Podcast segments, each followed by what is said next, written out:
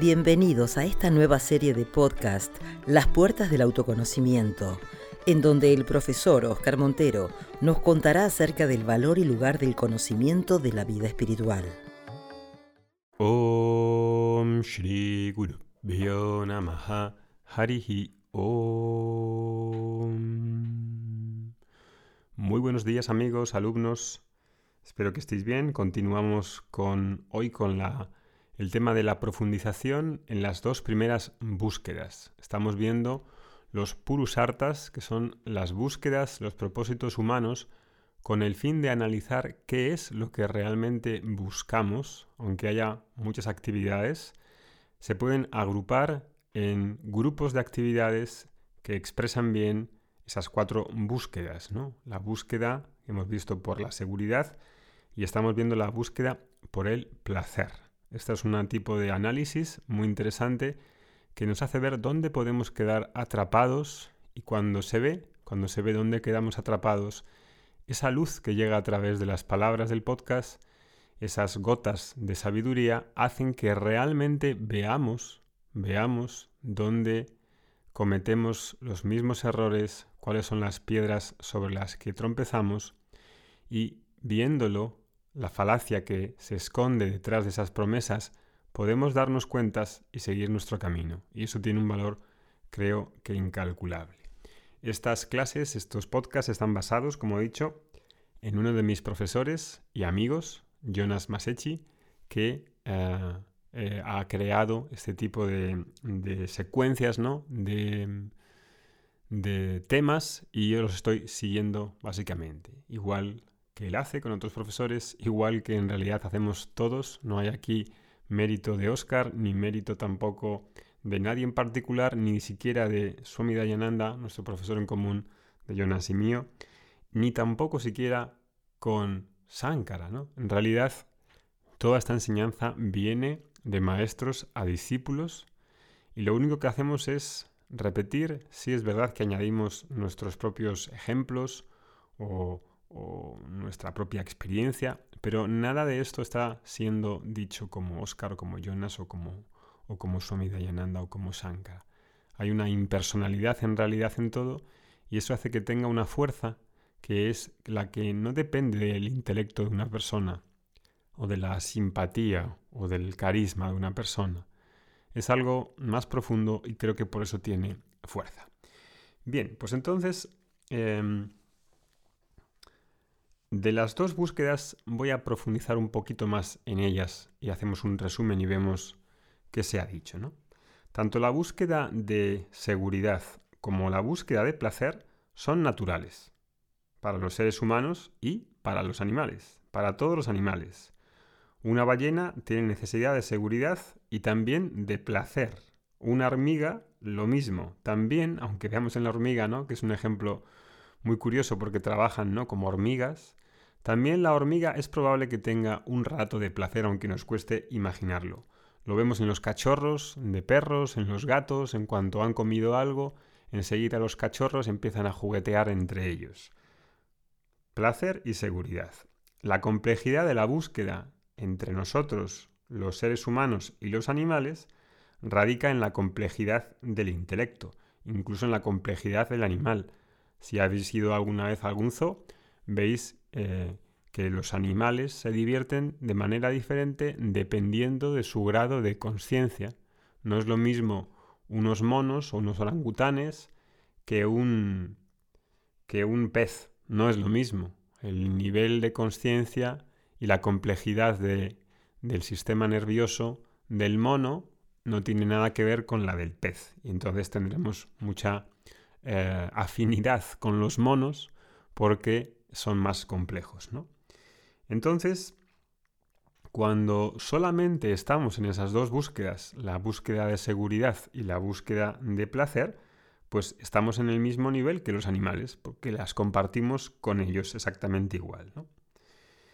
Entonces, em, esa diferencia, ¿no? Ahí, en cuanto a la complejidad, está ahí, pero mm, básicamente eh, hay una diferencia en la complejidad, ¿no? Solamente solamente está ahí, ¿no? Entonces, puedo decir que incluso dentro de la humanidad, dentro de nuestra como seres humanos, la mayor parte de las personas están en esa búsqueda primera de harta, de seguridad.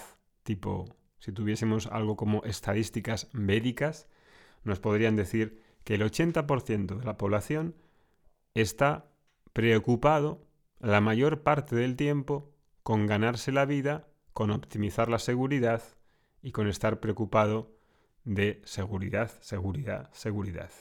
Y un 20% estará también en la búsqueda de placer. Y en general esas personas que busquen el placer ya son consideradas como algo más em, que han avanzado más. Porque no trabajan hasta que mueren, hasta la última gota de su sangre. Quieren dar un mayor sentido a su vida, ¿no? Y entonces ahí, pues la persona se da cuenta y pone un límite y dice hasta aquí, hasta aquí es trabajar. Incluso los, emprendedores. Mm, en mi caso esto lo entiendo muy bien porque he sido emprendedor desde muy pequeño. Mi mamá tenía una floristería, un negocio muy simple, y ahí aprendimos mi hermana y yo el, el valor por el trabajo, el valor por tener que sacar tu familia adelante con un negocio, siendo emprendedor pequeño, autónomo, ¿no? Y eso tiene mucho valor porque ahí ves lo que cuesta, lo que cuesta eh, el trabajo, lo que cuesta sacar adelante una familia en la que depende de tu esfuerzo. Y eso en mi caso lo tengo tan integrado que soy muy eh, consciente de esta cuestión del el valor por el trabajo. Pero tipo, el valor por el trabajo no puede ser todo lo que sea la búsqueda humana. Hay un valor por el placer. Y cuando veo ese valor y extiendo la seguridad, ahí hago algo. Hago algo en lo que mi mente recibe placer, que es necesario para la mente. Puedo hacer deporte, puedo tocar la guitarra, puedo andar en bicicleta y todas esas búsquedas de placer, ¿no? Búsqueda de placer también en la literatura, en el arte, en, en la ciencia, a nivel de conocimiento, en la filosofía. Hay muchas formas de placer, ¿no? Entonces, se podría decir que como animal, no como, como ser espiritual, sino como animal, las dos primeras búsquedas cumplen el propósito del ser humano en ese nivel de animal. Y si pudiéramos hacer que eso se entendiese, ya habría una gran diferencia en el mundo. Porque en, en un mundo en el que ya veo que hay una necesidad también por placer, pues seríamos todos un poco más ligeros, sin la presión de estar en una búsqueda incesante y automática de cosas que a veces ni siquiera sé para qué las busco. A veces me pregunto, y de hecho fue la pregunta que a mí también me llevó a Vedanta, y fue tipo, en, mi caso cuando era joven, tenía unos 20, mm, 21 años, estaba terminando la carrera y había montado ya una empresa de Internet en el año 98, y nos había ido muy bien porque porque no había competencia, era una cosa totalmente nueva, no se entendía en absoluto que era Internet, no había navegadores, no había nada, entonces éramos muy pioneros y, em, las cosas nos iban muy bien, porque no había prácticamente eh, nadie con quien competir, era un espacio vacío. Entonces ahí empezamos a, crecer y a tener éxito em, de dinero, de viajes, de poder tener tiempo de, poder ver cómo otras personas que han alcanzado ese éxito, entre comillas, empresarial, viven y ahí nos dimos cuenta que, que en realidad ese estilo de vida a mí no me, no me convencía en absoluto porque yo no veía que hubiese realmente algo de lo que yo quería. Tener éxito y tener dinero y no dormir por las noches porque tienes que tomarte cuatro pastillas, eso no es un éxito. Eso es una basura, en realidad, ¿no?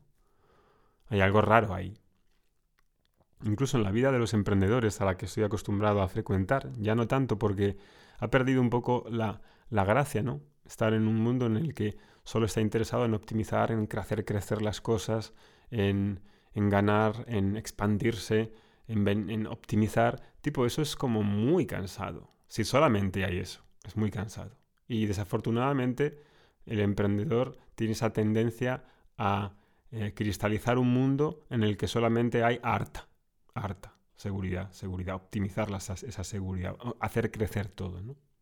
Entonces, bueno, pues si no quiero tener una vida en la que no puedo disfrutar de cosas y tengo que siempre estar pendiente de todo ese crecimiento, y llega un fin de semana y no te puedes divertir, porque la búsqueda de seguridad es tan fuerte y tan, tan arraigada, con una presión tan grande que si no estoy haciendo nada, me siento mal. Y, me dan ganas de empezar a hacer algo, de trabajar o de estudiar algo para poder saber algo más, sentirme seguro de que seré capaz de conquistar algo. Esa es la mentalidad de Arta. Y si estoy en una relación de pareja, voy a querer que la persona sea, entre comillas, dependiente de mí, que ella esté conmigo en todo momento, porque cuanto más esté conmigo, más seguro estoy de que, de que no hay nadie más en la vida de ella. Eso es un poco triste también, ¿no? Y todas esas cosas secan, secan, secan, traen una vida de, que se hace más de cartón. Y no lo digo por hablar de alguien externo, lo digo de mí, de haber vivido eso. Seca la vida. La relación se seca, se marchita, porque sabes que es importante, ¿no? Incluso en una relación de pareja, pasar un tiempo sin ver a esa persona para poder extrañarla, para poder tener algo que contar, porque si vives el 100% con esa persona y si encima trabajas con esa persona, tipo, ya me contarás qué vas a contarte. No hay una oportunidad ni de un intercambio constructivo. Y lo mismo en el trabajo. También he de tomarme tiempo, tiempo fuera del trabajo, momentos fuera del trabajo, para disfrutar del propio trabajo y continuar con el proyecto y pensar en cosas nuevas y tener la mente relajada y refrescada y poder crear algo, algo que sea diferente, ¿no? Entonces, si logramos equilibrar ya, entendiendo eso, de nuestra mente, cuál es nuestra búsqueda de placer y cuál es nuestra búsqueda de seguridad, eso ya es una gran ganancia para las personas. He de descubrir que esas dos búsquedas están ahí. Tipo, es lo tengo que hacer, no puedo no puedo quedarme ahí sin darme cuenta, ¿no? Cuando la gente busca placer y seguridad, solo placer y seguridad, ¿qué sucede? Bueno, pues la vida, cuando se combina bien esas dos combinaciones de placer y seguridad, entonces adquiere ritmo. Va alternando el placer y la seguridad. Ahí, cuando alterna el placer y la seguridad, tenemos la impresión de que estamos conquistando algo, de que estamos avanzando, de que es buena la vida. Cuando es solo una búsqueda de placer sin seguridad, la persona es probable que se haga un poco fofa, que decaiga, se convierte en ese tipo de artista bohemio que no consiguió nada, pero tampoco se pone seriamente a desarrollar algo con fuerzas de verdad, esperando que algo le caiga del cielo. Y lo único que hace es pintar, pero no hay un compromiso real con nada ni con nadie. Y ahí es una caricatura social. Y en el otro lado tenemos el empresario, que lo único que hace es trabajar. Y cuando les dices que si es así como van a vivir, tipo, así no es posible. Ese empresario que solo sabe trabajar y que llega el fin de semana y se aburre, y te dice, es que no consigo vivir bien, no, no consigo conectar conmigo, no consigo sentir, no consigo conectarme con las demás personas. No entiendo por qué de conectar con las demás personas. No he cultivado mi relajación y la conexión conmigo y con las otras personas. Esos son esos dos extremos. En una solo hay seguridad y en otra solo hay placer. Y en una vida en la que solo hay seguridad o solo hay placer es una vida un poco desequilibrada completamente. Triste. No es una vida que quiera alguien tener. Cuando las dos cosas se juntan, o sea, la persona trabaja, trabaja, trabaja, pero se da la oportunidad de vivir y de relajarse y de placer, entonces la vida tiene otra historia, tiene otro aroma. Si solo tiene placer, se vuelve muy monótono. Imagínate ver 30 series de Netflix en un día. Eh, no, no, no da. La mente no puede, no puede más. Si te gusta bailar y estás bailando todos los días de tu vida, esa conexión con el baile se pierde.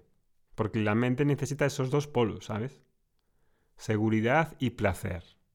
para que el placer se experimente con intensidad y tenga sentido la seguridad.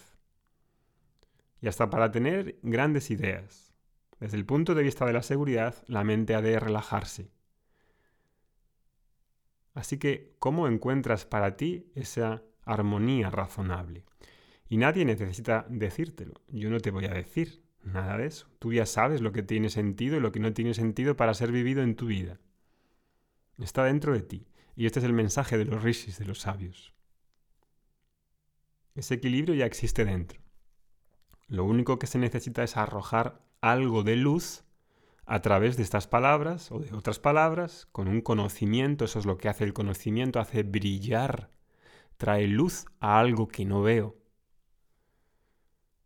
para que tengamos ese valor y podamos llevar en nuestra mente esa búsqueda. Y mañana hablaremos de la tercera búsqueda, porque hemos dicho que hay cuatro búsquedas. búsquedas.